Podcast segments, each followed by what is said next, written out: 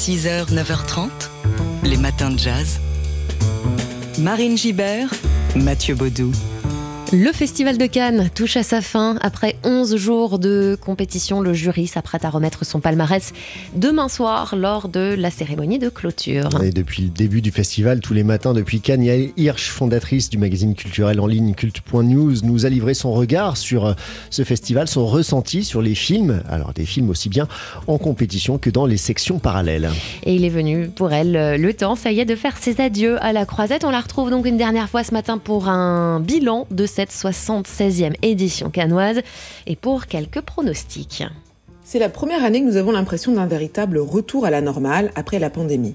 Alors que les films ont tous pris du retard et puis ensuite fait la cohue pour sortir en salle, cette année, le rythme, le débit et aussi les propositions sont plus classiques. En témoigne le grand succès des films en costume, à commencer par La Jeanne du Barry de Maïwen, mais aussi l'incartade chez les Tudors que constitue Firebrand. En compétition, nous avons vu beaucoup de grands noms faire ce qu'ils savaient faire. Wes Anderson met en abîme, Bellocchio travaille l'affaire historique italienne, Coréda livre une comédie douce amère, et surtout intime, Coris Meki filme des gens modestes en pleine lumière, Jessica Hausner parle de manipulation avec un grotesque glacial, et Ken Loach filme des réfugiés syriens. Il n'y a pas eu à ce jour de véritable scandale. Catherine Corsini a pu proposer son retour, qui est en fait assez fragile cinématographiquement, sans grand cri. Justine Trier et Todd Haynes s'épurent et se subliment chacun dans leur genre, et j'espère qu'un des deux aura la palme d'or. Kauter Benania a provoqué le respect de la croisette avec sa mise en scène ingénieuse des filles d'Olpha, et le seul film qui a vraiment divisé est le Jonathan Glazer, The Zone of Interest, qui raconte la vie quotidienne de la famille du commandant du camp d'Auschwitz.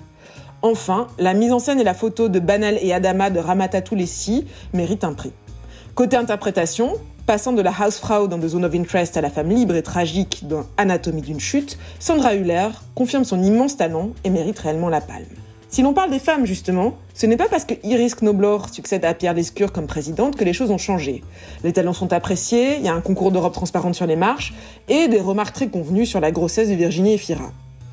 On est encore loin du 50-50 parmi les réalisatrices en compétition, et dans les films, les héroïnes ont tendance à souvent s'auto-censurer. La reine Catherine dans Firebrand reste très dépendante, la Dubarry ne sait pas si elle se libère par les livres, le sexe ou l'amour, et son plus grand acte semble d'avoir influencé la mode. C'est donc dans les sections parallèles et à Cannes Première qu'il faut aller chercher des questions clés sur les rapports de force entre les genres. Notamment dans Little Girl Blue de Mona Achache, L'amour et les forêts de Valérie Donzelli ou encore Le temps d'aimer de Catel Kiléveré, qui mettent tous trois en lumière la violence faite aux femmes, mais aussi leur tuteur de résilience. En revanche, là où les lignes bougent peut-être le plus, c'est sur la figure des enfants. Pour la première fois, et c'est un phénomène assez général, ils ne sont pas que des prétextes aux actes et sentiments de leurs parents.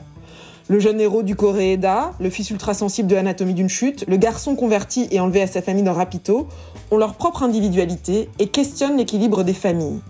Le futur est donc là, à l'image, et on a hâte de voir quels regards seront primés par Ruben Östlund et son jury. Merci Yael. Réponse demain soir lors de la cérémonie de clôture de la 76e édition du Festival de Cannes. Les matins de jazz. Vous nous écoutez peut-être euh, du côté de Toulon, où la fréquence d'ailleurs de TSF Jazz est le 90.8. Voilà, comme ça euh, vous pouvez noter.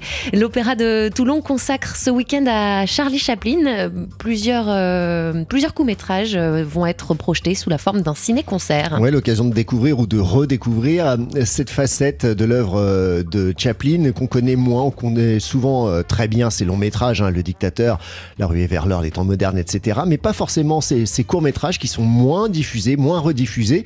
Alors, ce week-end à Toulon, on pourra voir Charlot Policeman, The Immigrants ou encore Charlot Sévade, Charlot fait une cure, etc., etc. Tous tournés entre 1916 et 1917. Chaplin alors entre 27 et 28 ans et à l'époque, il est déjà l'une des stars les mieux payées d'Hollywood et il contrôle totalement hein, son, son œuvre. Il réalise, monte, compose et produit tous ses films lui-même. Ouais, il, il savait vraiment tout faire et alors pour ce ciné-concert toulonnais, les musiques sont signées du trompettiste et chef d'orchestre Hugo González Pioli. Elles seront interprétées par l'orchestre de l'Opéra de Toulon sous la direction du compositeur. On écoute Hugo González Pioli raconter combien les images de Chaplin l'ont guidé pour composer sa musique. Il a été joint par Thierry Lebon. Les images de Chaplin, c'est très inspirant parce qu'elles sont très expressives il se passe beaucoup de choses et euh, nous n'avons pas seulement de l'humour ou euh, de la comédie euh, tout le long. Il y a des moments très touchants, il y a de la mélancolie, de la, nostalgie également. Il y a des, des scènes un peu de bagarre, euh, il y a des scènes un peu plus sombres aussi dans certains courts-métrages, donc comme dans le Policeman, Easy Street en anglais, qui traite de sujets assez délicats et assez durs sur la pauvreté, les, les sur les quartiers, euh, les quartiers très, pauvres et ce que ça implique avec la, criminalité. Donc il y a, comme je disais, il n'y a pas forcément de la comédie et toutes ces facettes qu'on peut retrouver dans ces films sont très inspirantes et ça permet euh, des grandes possibilités dans la composition et euh, dans, les couleurs. Et pour ces raisons, c'est vraiment inspirant. Voilà, Hugo González Pioli qui a composé et qui va diriger la musique pour euh, ce ciné-concert consacré à Charlie Chaplin à l'Opéra de Toulon. Deux projections demain soir et dimanche après-midi. Les matins de jazz. Ce 26 mai marque le 15e anniversaire de la disparition de Sidney Pollack, grande voix du cinéma américain qui l'on doit euh, les Trois jours du Condor, Jeremiah Johnson, On achève bien les chevaux ou encore Out of Africa. L'occasion de vous raconter l'histoire derrière le plus maudit de ces films, le documentaire Amazing Grace consacré un film au parcours euh, chaotique qu'on va aborder, qui a été tourné au début des années 70 et qui aura mis près d'un demi-siècle pour arriver en salle.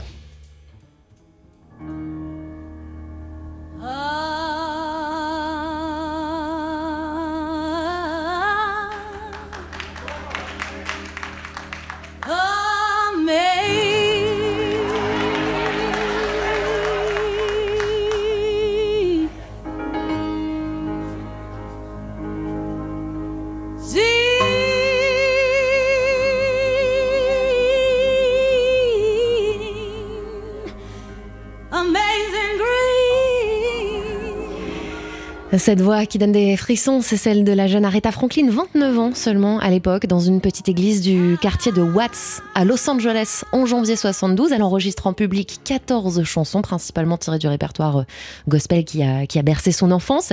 Et six mois plus tard, le double album issu de ce concert, Amazing Grace, connaîtra un succès retentissant au point de devenir le disque de gospel le plus vendu de l'histoire. Un peu plus tôt, en 1970, surfant sur le succès du documentaire filmé à Woodstock, Warner Bros, propriétaire du label d'Aretha, Atlantic Records, souhaite récidiver et il engage donc euh, Sidney Pollack pour filmer ce concert d'Aretha. Pollack, à l'époque, a 38 ans. Un an avant, il avait été nommé aux Oscars pour On achève bien les chevaux. Il installe donc 5 caméras 16 mm et plusieurs micros dans la salle et sur la scène, mais à la suite d'une erreur technique, son et images sont désynchronisés et les 20 heures de rush sont inutilisables.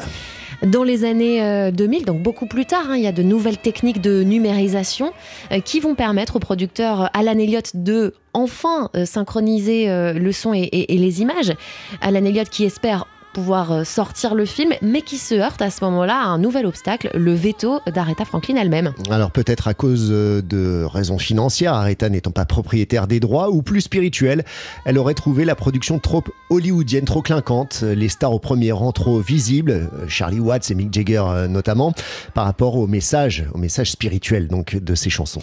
Toujours est-il qu'il faudra attendre sa disparition en 2018, donc pour et l'accord de sa nièce euh, et, héritière Sabrina Owens pour que euh, le film 1h27 euh, de bonheur paraisse enfin sur grand écran, dix ans après la mort de Sidney Pollack, qui donc lui n'aura jamais vu ce fameux film terminé. Amazing Grace donc qui est aujourd'hui visible hein, en streaming, notamment sur Apple TV et Amazon Prime. Les matins de jazz. Vous êtes peut-être un peu dépité, comme nous, de n'avoir pas pu visiter l'exposition historique dédiée à Vermeer, qui se tient en ce moment et jusqu'au 4 juin au Rijksmuseum d'Amsterdam. Eh bien, réjouissez-vous, car vous allez tout de même pouvoir l'admirer. When you stand in front of Vermeer, time stands still. The intimacy is so direct, it gives you goosepimples. Se tenir devant un Vermeer, c'est euh, voir le temps être suspendu. L'intimité est telle que cela procure euh, la chair de poule. C'est sûr que quand on entend ça, ça donne envie, euh, nous aussi, de, les voir de nos propres yeux, ces tableaux de Vermeer. Ah oui, mais voilà, cette grande exposition qui lui est consacrée à Amsterdam, c'est loin, c'est coûteux et surtout, les centaines de milliers de billets sont tous partis très très vite. Une véritable expo blockbuster qui rassemble 28 des 37 tableaux connus de Johannes Vermeer.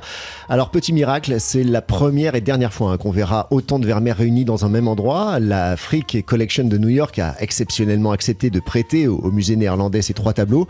On y retrouve ainsi des chefs-d'œuvre qui, d'habitude, sont disséminés dans différents musées à travers le monde, tels que La jeune fille à la perle, La ruelle, L'allégorie de la foi ou encore La laitière. On avait évoqué euh, ici, dans les matins de jazz, cette exposition qui fait sensation avec euh, Fabien Simode du magazine d'art L'œil. Il nous avait conseillé à l'époque de nous rabattre euh, sur la visite virtuelle de l'exposition proposée par le site du Rijksmuseum. Mais il y a désormais une autre possibilité pour se laisser envoûter par l'art inégalé de Vermeer. Et oui, ce week-end de cinéma à Paris vous propose de découvrir le documentaire de David Bickerstaff intitulé Vermeer, la plus grande exposition et qui offre donc une visite privée de cette expo en compagnie du directeur du Rijksmuseum et curateur de la rétrospective. Film qui prend le temps et donne le temps d'admirer les œuvres une par une, qui offre des éclairages d'experts tout en laissant au maximum, le maximum au spectateur la sensation qu'il peut traîner, s'attarder en silence devant l'étoile et s'y projeter. La plus grande exposition, donc documentaire signé euh, David Bickerstaff, c'est à voir euh, lors de deux projections parisiennes au cinéma Le Balzac dans le 8e arrondissement de Paris demain à 11h et à l'Escurial dans le 13e dimanche à 11h aussi. Les matins de jazz.